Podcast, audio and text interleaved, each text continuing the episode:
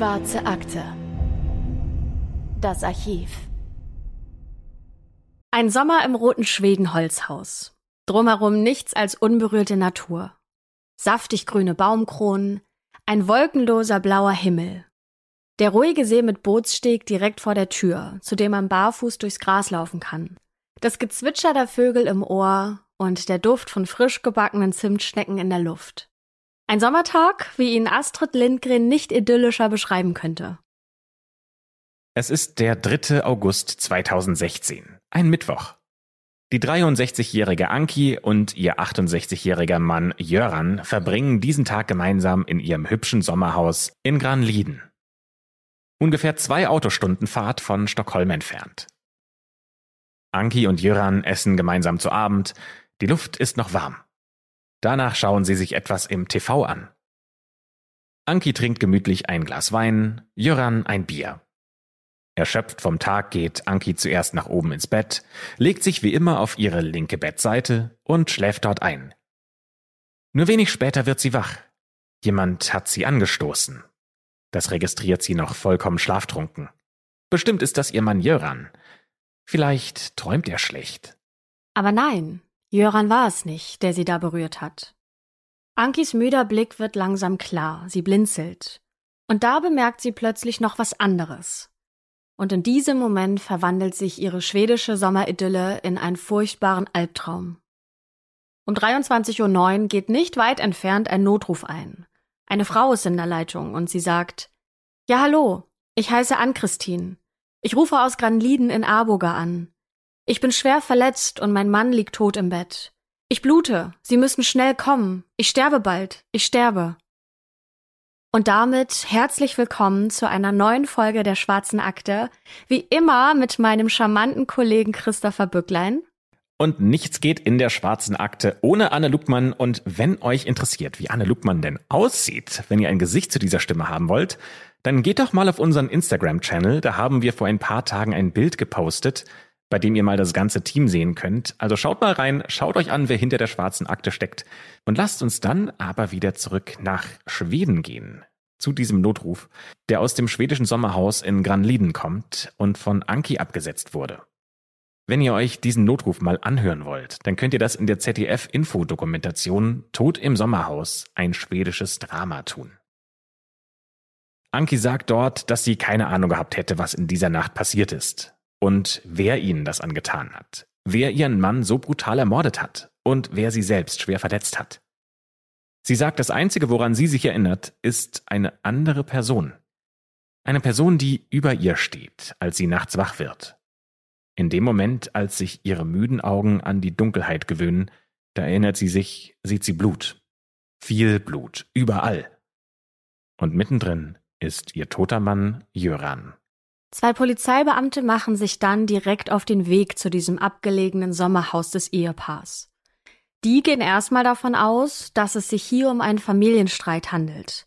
Vielleicht gab es ja einen Streit, der außer Kontrolle geraten ist, denn das kommt ja vor. Vor Ort im Haus finden sie aber keine dritte Person vor, wie Anki das ja beschrieben hat. Und damit wird Anki erstmal zu verdächtigen.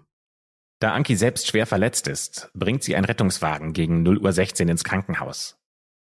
Sie ist bei Bewusstsein und kann mit dem Rettungssanitäter sprechen. Der fragt sie, ob es denn einen Streit gegeben hätte oder ob Anki eine Ahnung hätte, wer für diese blutige Tat verantwortlich sein könnte. Anki antwortet, dass es tatsächlich jemanden gibt, mit dem es Ärger gab. Es ist ihre Tochter Johanna. Es gab Streit wegen ihrer Berufswahl. Johanna leitet ein Asylbewerberheim.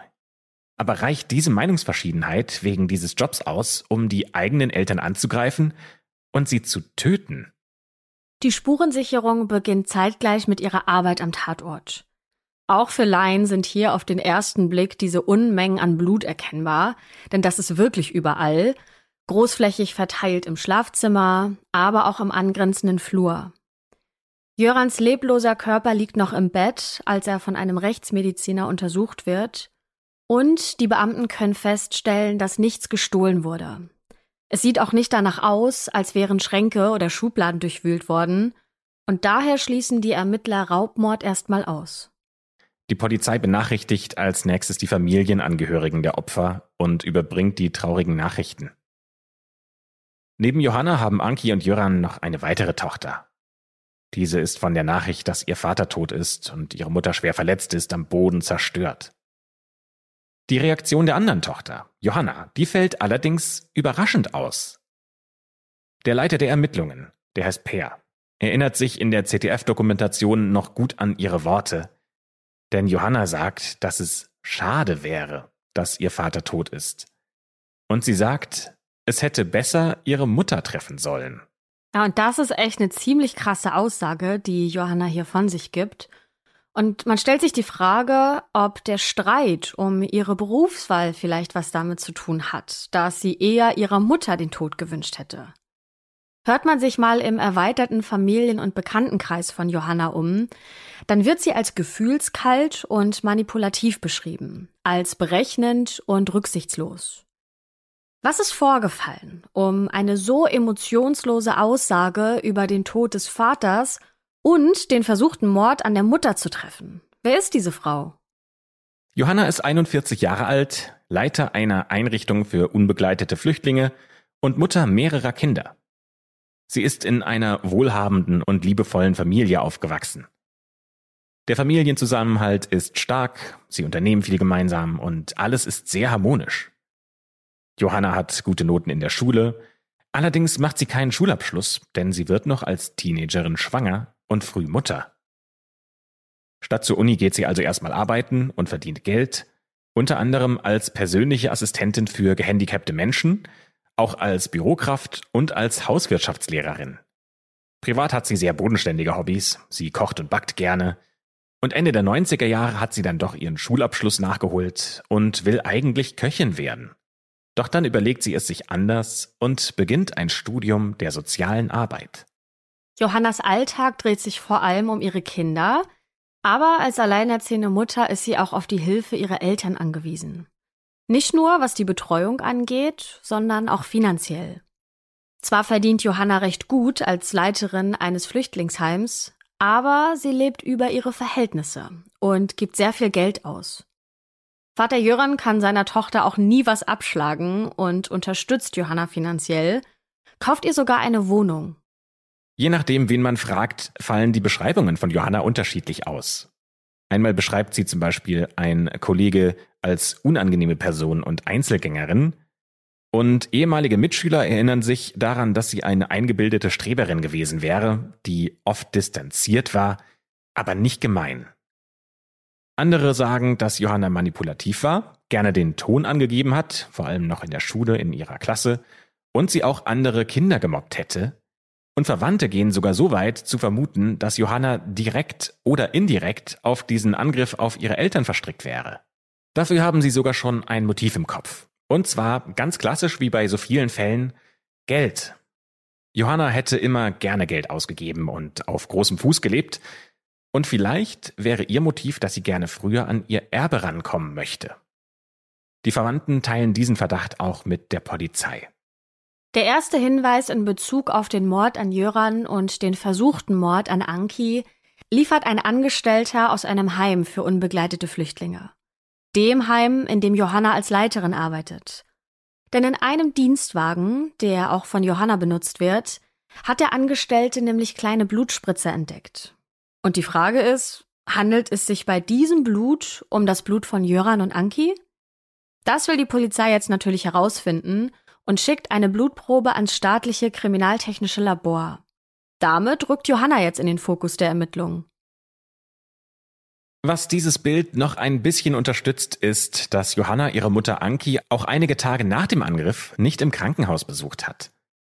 Angeblich hätten die Krankenhausangestellten sie nicht zu ihr gelassen, aber ob das wirklich stimmt, das wissen wir nicht. Wir finden es zumindest einigermaßen merkwürdig, dass die Tochter ihre Mutter nicht nach so einem Angriff besucht. Wenig später gibt es dann aber Klarheit, was das Blut aus dem Dienstwagen betrifft. Dieses Blut stammt tatsächlich eindeutig von Jöran, dem ermordeten Vater von Johanna. Zur gleichen Zeit ist die 41-jährige Johanna mit ihrem 18-jährigen Freund Mohammed auf dem Weg zum Flughafen in Stockholm. Die beiden wollen in den Urlaub nach Thailand. Aber der Mord an Jöran und der versuchte Mord an Anki ist gerade mal eine Woche her. Johanna und Mohammed sind am Gate. Johanna im dunkelblauen Pullover, das schwarze Haar offen und schulterlang und Mohammed trägt Jeanshemd und kurze Shorts.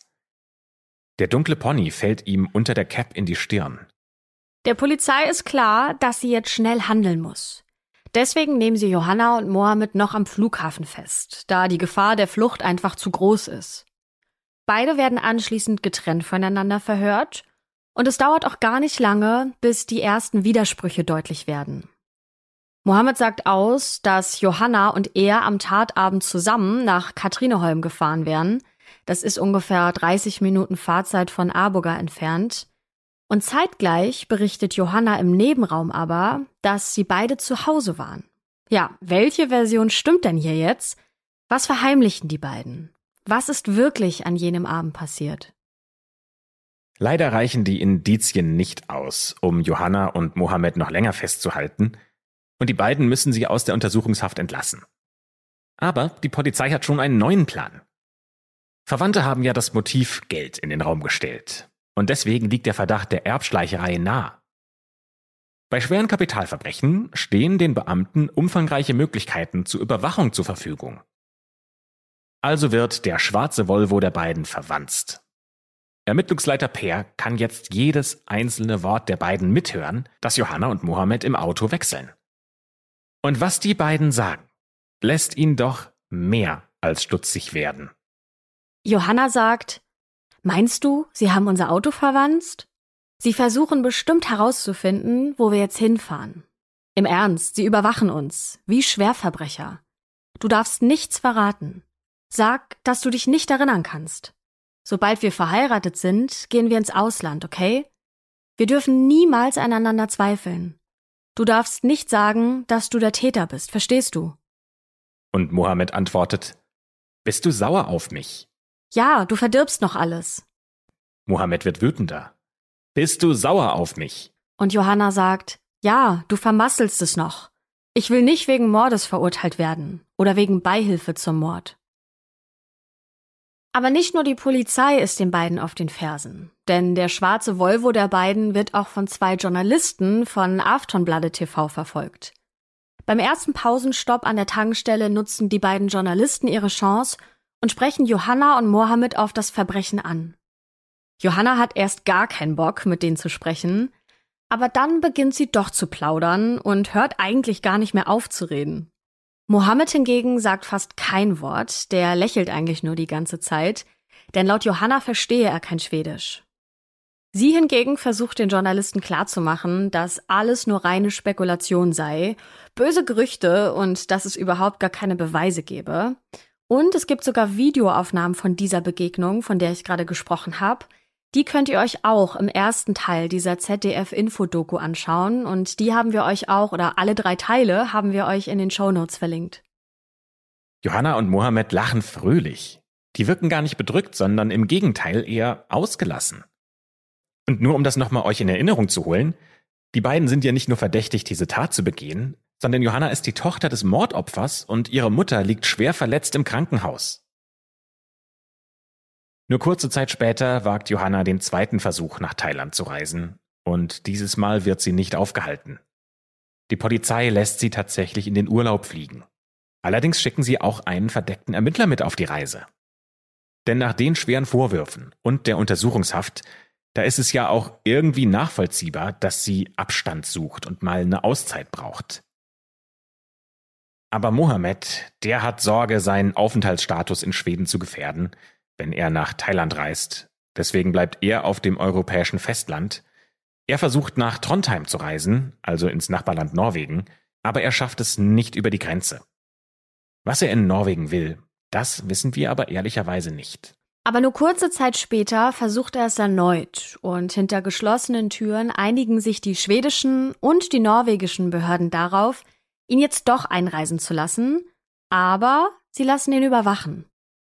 Mohammed in Norwegen und Johanna in Thailand haben auch ständig Kontakt miteinander. Und nicht nur Mohammed selbst wird in Norwegen überwacht, sondern auch sein Telefon. Er spricht sehr viel mit Freunden und Bekannten, aber oft drückt er sich eher verhalten aus. Aber einmal, da erzählte einem Bekannten, dass er auf zwei Menschen eingestochen habe und einer davon sei gestorben. Er hatte das für seine Freundin gemacht. So erzählt es zumindest die schwedische Staatsanwältin Jessica in der ZDF-Dokumentation. Als Johanna dann wieder aus Thailand zurück ist und ebenfalls europäischen Boden unter den Füßen hat, da will sie gleich zu Mohammed nach Trondheim reisen. Und Johanna schafft es auch tatsächlich zu Mohammed ins Hotel nach Norwegen. Aber in der Zwischenzeit haben die schwedischen Ermittler genug Beweise gesammelt, um die beiden ein zweites Mal festzunehmen. Denn sie haben ja die abgehörten Telefonate als Beweismittel. Und unter anderem sagt Johanna im Hotel zu Mohammed, nimm doch eine Überdosis, dann hast du's hinter dir, damit du nicht weiterleben musst. Setz dir einen Schuss, dann bist du weg und kannst dir alles ersparen. Johanna redet auf ihn ein, drängt ihn, es doch jetzt gleich zu machen, sich selbst zu töten. Und sie könnte ihm dafür das Heroin besorgen. Wer sagt denn sowas bitte zu seinem Partner? Und was genau soll Mohammed sich denn ersparen? Die Polizei ist sich sicher, dass sie beim Mithören der Gespräche noch nicht die ganze Wahrheit gehört hat. Neben den abgehörten Gesprächen haben sie noch die DNA-Spuren vom Tatort und eine ungefähre Vorstellung des Tathergangs. Plus Indizien aus dem Dienstwagen von Johanna. Und damit nehmen sie die beiden am 30. August 2016 und damit 27 Tage nach dem Mord in diesem Hotel in Trondheim zum zweiten Mal fest. Über Johanna wissen die Ermittler und auch ihr ja jetzt schon einiges. Doch wer ist dieser junge Mann an ihrer Seite, der tatsächlich zugibt, eine Rolle im Verbrechen an ihren Eltern zu spielen? Der 18-jährige Mohammed wächst in Teheran auf, der Hauptstadt des Irans. Seine Familie ist von Pakistan in den Iran geflohen und gehört der unterdrückten Volksgruppe der Hazara an. Mohammed muss schon früh mit anpacken und die Familie unterstützen. Sein Leben ist chaotisch und er ist häufig in Schlägereien verwickelt. Im Jahr 2015 kommt er als unbegleiteter, minderjähriger Geflüchteter nach Schweden, landet in einer Einrichtung und lernt dort Johanna kennen. Sie ist die Leiterin dieser Einrichtung. Die beiden kommen sich schnell näher und gehen eine sexuelle Beziehung ein. Mohammed zieht sogar bei Johanna ein und sie werden ein Paar. Eine ehemalige Kollegin von Johanna kommentiert dazu, dass ihre Nähe als Sozialarbeiterin zu potenziellen Pflegeeltern und vor allem den Jugendlichen manchmal zu distanzlos war. Und die Beobachtung der Kollegin mündet in einem regelrechten Sexskandal, in den Johanna im Frühjahr 2016 verwickelt ist, also nur wenige Monate vor dem Angriff auf ihre Eltern. Die schwedische Presse deckt nämlich auf, dass Johanna mit mehreren Minderjährigen aus der Einrichtung Geschlechtsverkehr hatte. Vermutlich nicht im gegenseitigen Einverständnis, denn zwei der Jugendlichen erstatten Anzeige. Die Anschuldigungen sind auch ziemlich heftig denn Johanna soll die Minderjährigen missbraucht haben, ihnen sogar gedroht haben, sie aus der Einrichtung zu werfen, wenn die nicht mit ihr schlafen. Johanna ist so lange vom Dienst beurlaubt, bis dieser Skandal aufgeklärt ist. Allerdings wird das Verfahren relativ schnell eingestellt. Kollegen beschreiben, dass Johanna den Ernst der Lage überhaupt nicht richtig verstanden und schon gar nicht ernst genommen habe und somit scheint Johanna eine Frau zu sein, die schwere Vorwürfe eher auf die leichte Schulter nimmt. Zurück zu Mohammed. Der gibt also zu, etwas mit dem Angriff auf Anki und Jöran zu tun zu haben. Aber was genau?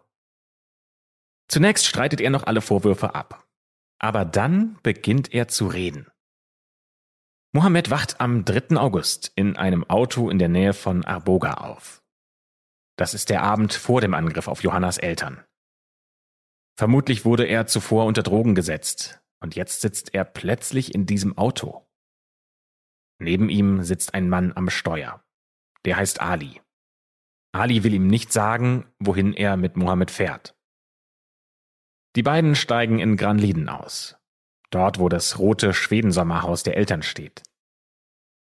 Ali bedroht Mohammed mit einer Waffe. Er zwingt ihn, zum Haus zu gehen, die Treppe hoch ins Schlafzimmer zu nehmen und Anki und Jöran zu erstechen. Dafür drückt Ali ihm ein Messer in die Hand. Mohammed gehorcht diesem Befehl und sticht auf die beiden ein. Danach läuft er aus dem Haus, zurück zum Auto und die beiden fahren los. In seinem Geständnis erwähnt Mohammed Johanna mit keinem Wort. Mohammeds Geständnis ist natürlich der Durchbruch für die Polizei. Und die versuchen jetzt natürlich akribisch, diesen Ali zu finden. Aber die Suche bleibt leider erfolglos. Aber Mohammed verrät noch ein wichtiges Detail aus Johannas Vergangenheit. Denn jemand habe versucht, Mohammed zu warnen. Er solle bloß aufpassen, dass die Beziehung zwischen ihm und Johanna nicht zu eng wird, denn sonst passiert ihm noch dasselbe wie Johannas Mann. Ja, aber Moment, Johannas Mann? Sie ist verheiratet? Wo ist ihr Mann? Und was ist mit diesem Ehemann passiert? Werbung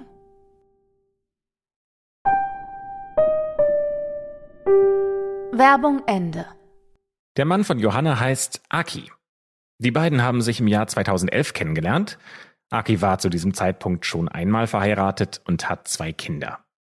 Kurz nachdem die beiden sich kennengelernt haben, sind sie auch schon eine Beziehung eingegangen, haben sich ein Haus gekauft und haben selbst zwei Kinder bekommen. Zwei Jahre nachdem sie sich kennengelernt haben, haben sie dann auch geheiratet und die Ehe der beiden wirkt am Anfang erst glücklich, aber dieses Glück, das soll nicht allzu lange halten. Freunde und Bekannte beschreiben die Beziehung als turbulent und auch als zerstörerisch. Auch Johannas Mutter Anki findet, dass die Ehe angespannt wirkt. Johanna erzählt Freunden, dass Aki gewalttätig wäre.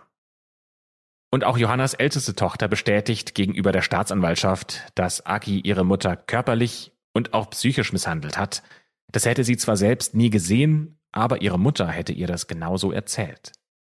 Akis Familie hingegen beschreibt ihn als ausgeglichenen Menschen, gut gelaunt und freundlich. Doch Johanna hätte diese Eigenschaften verändert. Sie selbst war nie zu Hause, wenn Akis Familie mal zu Besuch kam, und sie suchte auch gar keinen Kontakt zu ihnen. Aki brach den Kontakt zu vielen Freunden ab, weil Johanna etwas gegen sie gehabt hätte, und sie machte ihm viele Vorschriften. So erzählt es zumindest seine Schwester gegenüber den Journalisten. Vier Jahre nach dem Kennenlernen, im Frühjahr 2015, da kommt es zum Bruch in der Ehe und Aki trennt sich von Johanna.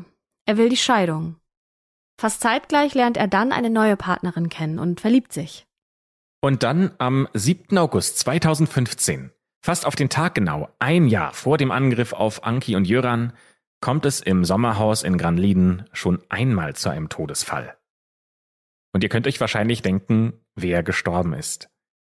Es ist Aki. Und zwar aus ungeklärten Umständen. Er ist im See vor dem Sommerhaus der Familie ertrunken. Von der Polizei wird der Tod als Unfall eingestuft. Ja, aber kann das Zufall sein? Zwei Todesfälle und eine Schwerverletzte im selben Sommerhaus und alle Personen, die beteiligt sind, haben eine besondere Beziehung zu Johanna? Was ist in diesem Sommerhaus wirklich passiert?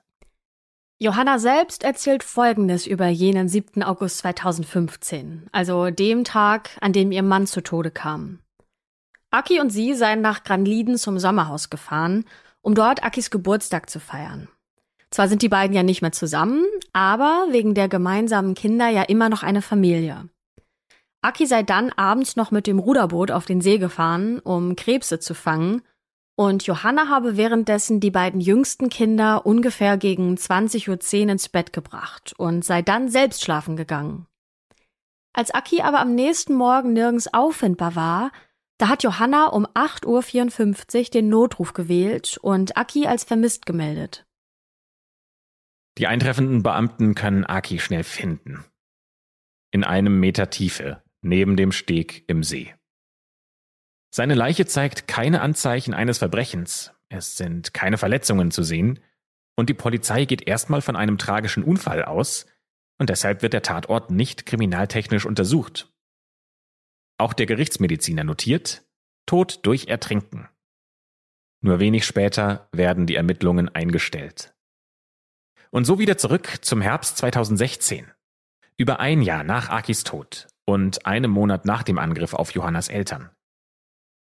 Johanna und Mohammed befinden sich beide jetzt zum zweiten Mal in Untersuchungshaft. Und die Polizei startet eine neue Untersuchung im Todesfall von Johannas damaligem Ehemann Aki. Denn sowohl bei der Staatsanwaltschaft als auch bei Akis Familie sind Zweifel an der Unfalltheorie aufgekommen. Ja, und Johanna gibt nicht das beste Bild im Verhör ab, denn sie sagt unter anderem, hoffentlich hat das Krankenhaus genug Rollstühle. Wenn das hier vorbei ist, werden viele eingeschlagene Kniescheiben haben. Alle, die mir in die Quere kommen. Daraufhin fragen sie die Beamten, ob das eine Drohung sein soll, was Johanna verneint, denn sowas würde sie niemals machen. Denn was sie eigentlich meint ist, dass allen etwas zugestoßen ist, die gemein zu ihr waren. Aber was meint sie damit? Wer war gemein zu ihr? War ihr Ehemann gemein? Waren ihre Eltern gemein zu ihr? Ja, und während man auf der einen Seite natürlich darüber nachdenkt, was hat Johanna damit gemeint, stellt sich ja immer noch die Frage, warum könnte Johanna das getan haben, wenn sie denn tatsächlich die Täterin ist? Geht es hier tatsächlich wieder um Geld oder um Eifersucht? Zumindest glaubt das Akis Familie. Und es spielt eine wesentliche Tatsache in diese Geschichte rein, nämlich, dass Aki kurz nach der Hochzeit mit Johanna eine Lebensversicherung in Höhe von über zwei Millionen schwedischer Kronen abgeschlossen hatte. Umgerechnet sind das ungefähr 185.000 Euro. Und diese stolze Summe, die fordert Johanna schon vier Tage nach seinem Tod bei der Versicherung ein. Aber das ist nicht alles. Akis Familie ist schon vor seinem Tod misstrauisch geworden. Denn kurz nach der Hochzeit sind Johanna und Aki nach Ägypten geflogen. Dort wurde Aki plötzlich sehr krank und musste sogar ins Krankenhaus. Und Akis Schwester sagt, dass Johanna ihm irgendwas gespritzt hätte. Was genau, das weiß sie allerdings nicht. Es können Drogen gewesen sein oder Medikamente. Jedenfalls führt es dazu, dass die Schwester von Aki und auch die gesamte Familie Johanna nicht mehr über den Weg traut. Aber nicht nur die Polizei untersucht Akis Tod nochmal, auch Versicherungsdetektive werden jetzt mit einbezogen. Johanna rückt damit immer stärker in den Fokus der Ermittlungen und es wäre viel übersehen worden damals, weil alle dachten, dass es sich um einen Unfall handelt. Zum Beispiel ist die Stelle im See, an der Akis Leiche gefunden wurde, doch eigentlich ziemlich ungewöhnlich für einen Unfall. So gleich neben dem Steg im flachen Wasser, denn Aki war eigentlich ein guter Schwimmer. Aber auch die Standortdaten von Johannas Handy zeigen, dass sie am Tatabend gar nicht da war, wo sie aber angab gewesen zu sein. Denn die Auswertung zeigt, dass ihr Handy gegen 21 Uhr am Steg und vielleicht sogar auf dem See war. Da stellt sich natürlich für alle die Frage, ob sie vielleicht den Tatort präpariert oder sogar Aki selbst angegriffen hat. Die Detektive finden weiterhin heraus, dass der Vertrag von Akis Lebensversicherung über ein Handy mit einer IP-Adresse aus Eskilstuna abgeschlossen wurde. Aki selbst war zum Zeitpunkt des Vertragsabschlusses aber bei der Arbeit in Stockholm, über eine Stunde Autofahrt entfernt. Die Detektive sind überzeugt, dass Johanna die Lebensversicherung ohne Akis Wissen abgeschlossen und auch etwas mit seinem Tod zu tun hat. Johanna auf der anderen Seite kommentiert, dass sie die Lebensversicherung gemeinsam im Bett abgeschlossen hätten und darauf mit Champagner angestoßen hätten. Aber wir wissen ja, dass Aki zu diesem Zeitpunkt auf der Arbeit in Stockholm war. Also lügt hier Johanna definitiv. Die Versicherungssumme hat sie übrigens auch nie ausgezahlt bekommen. Johanna verstrickt sich im Verhör in Widersprüchen, denn so erzählt sie zum Beispiel, dass sie ins Bett gegangen sei an dem Abend, als Aki mit dem Boot noch auf den See rausfuhr, und dann, nachdem sie die Kinder ins Bett gebracht hat und selbst schlafen gegangen ist, da sei sie nachts aufgewacht und habe Aki eine SMS geschrieben, wo er denn bleibe. Die Versicherungsdetektive können aber herausfinden, dass sie stündlich Nachrichten von ihrem Handy verschickt hat und somit ja nicht geschlafen haben kann. Johanna erzählt außerdem, dass sie am nächsten Morgen erst am See nachgesehen habe, dann Akis leeres Boot erblickt hat und erst danach den Notruf gewählt hat. In der Aufzeichnung ihres Notrufs ist aber zu hören, dass sie das Boot erst während des Anrufs sieht. So ein zeitliches Detail kann in dieser Aufregung ja schon mal durcheinander gebracht werden, klar. Aber es ist irgendwie auch ein weiterer Punkt auf der Liste von Unwahrheiten, die Johanna so erzählt. Im Verhör wird außerdem deutlich, wie sauer sie auf Aki war. Der hatte nämlich schon eine neue Freundin, so kurz nach der Trennung. Johanna sagt, ich wünschte, er wäre am Leben, dann könnte ich ihn selbst erledigen. Eigentlich war Aki zum Geburtstag mit seiner neuen Freundin verabredet, ist dann aber doch mit Johanna und den Kindern zum Sommerhaus nach Granliden gefahren. Er schreibt seiner Freundin abends noch auf Facebook, ist aber kurz angebunden. Und am nächsten Tag erhält die neue Freundin eine SMS von Johanna. Darin steht, dass Aki tot ist. Vermutlich wegen einer Überdosis. Aber Aki ist doch im See ertrunken. Johanna erzählt in ihrem Freundes- und Bekanntenkreis immer wieder unterschiedliche Versionen von Akis Tod. Ihrer eigenen Familie erzählt sie tatsächlich erst einen Monat später davon. Denen sagt sie, dass Aki in Stockholm an Herzversagen gestorben wäre. Akis Familie erzählt sie erstmal gar nichts von seinem Tod. Das erfahren sie erst viel später von Akis erster Frau. Der Verdacht lautet nun also, Johanna soll eine Lebensversicherung auf ihren Mann abgeschlossen und ihn dann selbst umgebracht oder jemand dazu angestiftet haben, ihn umzubringen. Am 20. März 2017 wird Johanna also verhaftet. Die Staatsanwaltschaft und die Ermittler haben inzwischen genug Beweise gesammelt, um Johanna und Mohammed einen Monat später, am 28. April 2017, wegen Mord und versuchten Mord an ihren Eltern Anki und Jöran sowie Johanna wegen Anstiftung zum Mord an ihrem Ehemann Aki anzuklagen. Nur wenige Tage später, am 7. Mai 2017, startet der Prozess. Das Interesse der Öffentlichkeit ist riesig. Daher gestaltet es sich als schwierig, Zeugen zu finden, die für Johanna aussagen. Laut ihrer Pflichtverteidigerin ist sie durch die Medien vorverurteilt worden. Die Anklageschrift, die ist natürlich umfangreich. Daher wird das Verfahren in zwei Teile geteilt. Zuerst wird Johannas Beteiligung am Tod von Aki verhandelt und danach der Angriff auf ihre Eltern. Die Staatsanwaltschaft will beweisen, dass Johanna jemanden anderes angestiftet hat, ihren Mann zu töten. Sie versuchen Johanna finanzielle Probleme nachzuweisen.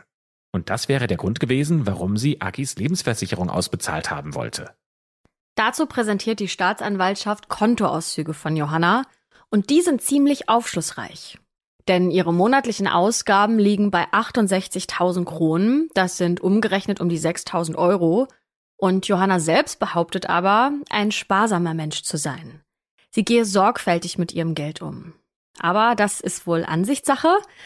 Und die Staatsanwaltschaft sagt, dass sie über ihre Verhältnisse lebt. Sie gibt viel Geld für Kleidung, für gutes Essen und auch Champagner aus, bezieht aber trotzdem finanzielle Unterstützung von ihren Eltern. Die Staatsanwaltschaft rechnet auch einmal vor, dass sich Johannas Kontostand von Monat zu Monat halbiert, denn Anfang März 2015 waren es noch 480.000 Kronen, also um die 44.500 Euro. Und eine Woche vor Akis Tod im August, also ein paar Monate später, nur noch 10.000 Kronen, umgerechnet 900 Euro auf ihrem Konto. Johanna selbst äußert sich dazu nicht. Diese finanzielle Situation ist ein wichtiges Indiz für die Staatsanwaltschaft.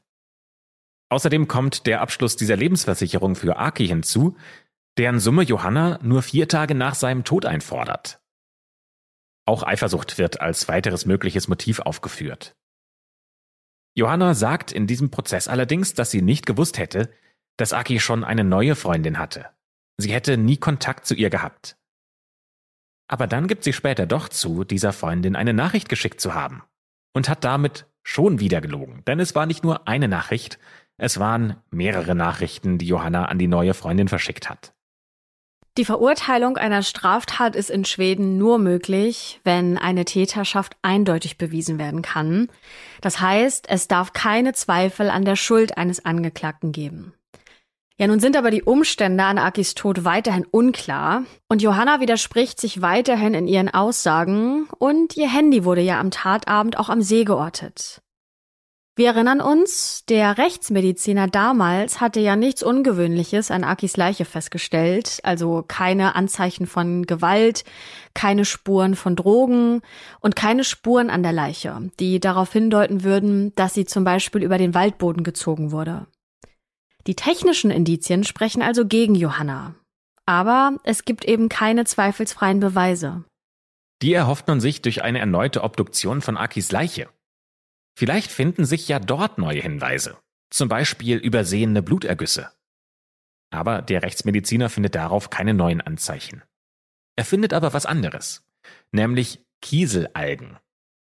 Sobald man nämlich in einem Gewässer ertrinkt, atmet man Kieselalgen ein, die sich im Körper des Ertrunkenen ablagern, und die lassen sich auch nachweisen. Ein Experte führt Tests an Akis Leiche durch und findet drei Kieselalgen in seiner Lunge. Und das ist überraschend, denn eigentlich müssten es viel mehr sein. Und das spricht dagegen, dass Aki in diesem See ertrunken ist, in dem er gefunden wurde. Kann es also sein, dass er, auf welche Art auch immer, ermordet wurde und erst dann in den See geworfen wurde?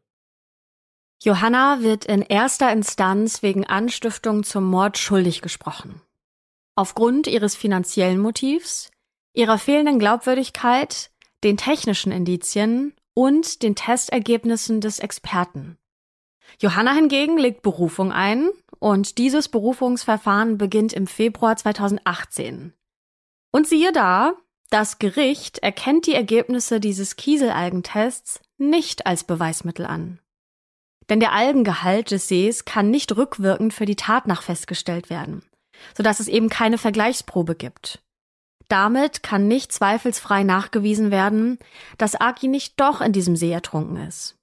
Das bedeutet, Johanna wird im Fall Aki freigesprochen. Obwohl Johanna, was den Tod ihres Mannes betrifft, freigesprochen wird, gibt es ja noch den zweiten Prozess. Und da geht es um den versuchten Mord bzw. den Mord an ihren Eltern Anki und Jöran. Mohammed hatte ja bei den Befragungen bereits zugegeben, dass er Jöran und Anki mit dem Messer angegriffen hat, weil er von einem gewissen Ali dazu angestiftet wurde. Vor Gericht erzählt Mohammed aber eine ganz andere Geschichte. Die Polizei konnte Ali nämlich gar nicht finden, denn Ali gibt es gar nicht. Mohammed hat sich Ali nur ausgedacht, um damit Johanna zu schützen. Denn sie war es nämlich, die neben ihm im Auto saß und ihn dazu überredet hat, ihre Eltern umzubringen. Das ist echt eine krasse Aussage. Er sagt, sie ist schlau, hat ihre Gefühle immer im Griff und sie kann Menschen gut manipulieren. Sie ist sehr gut darin, andere mit Worten zu überzeugen. Das sagt Mohammed vor Gericht. Und das könnt ihr euch auch, und zwar im dritten Teil der ZDF-Info-Doku mal selbst anhören.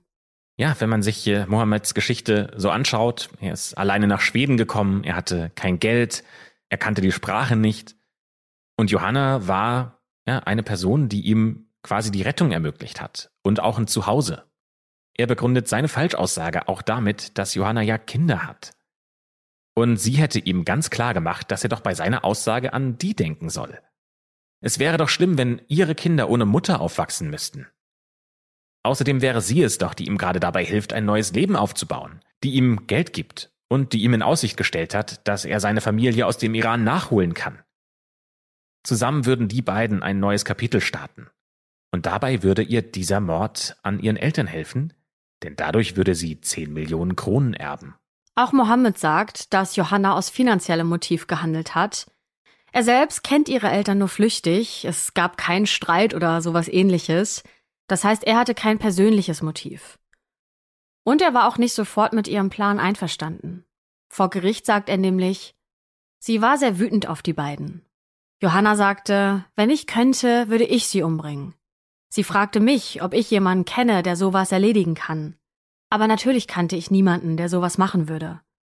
Dann wollte sie, dass ich es mache. Aber ich sagte, dass ich das einfach nicht kann.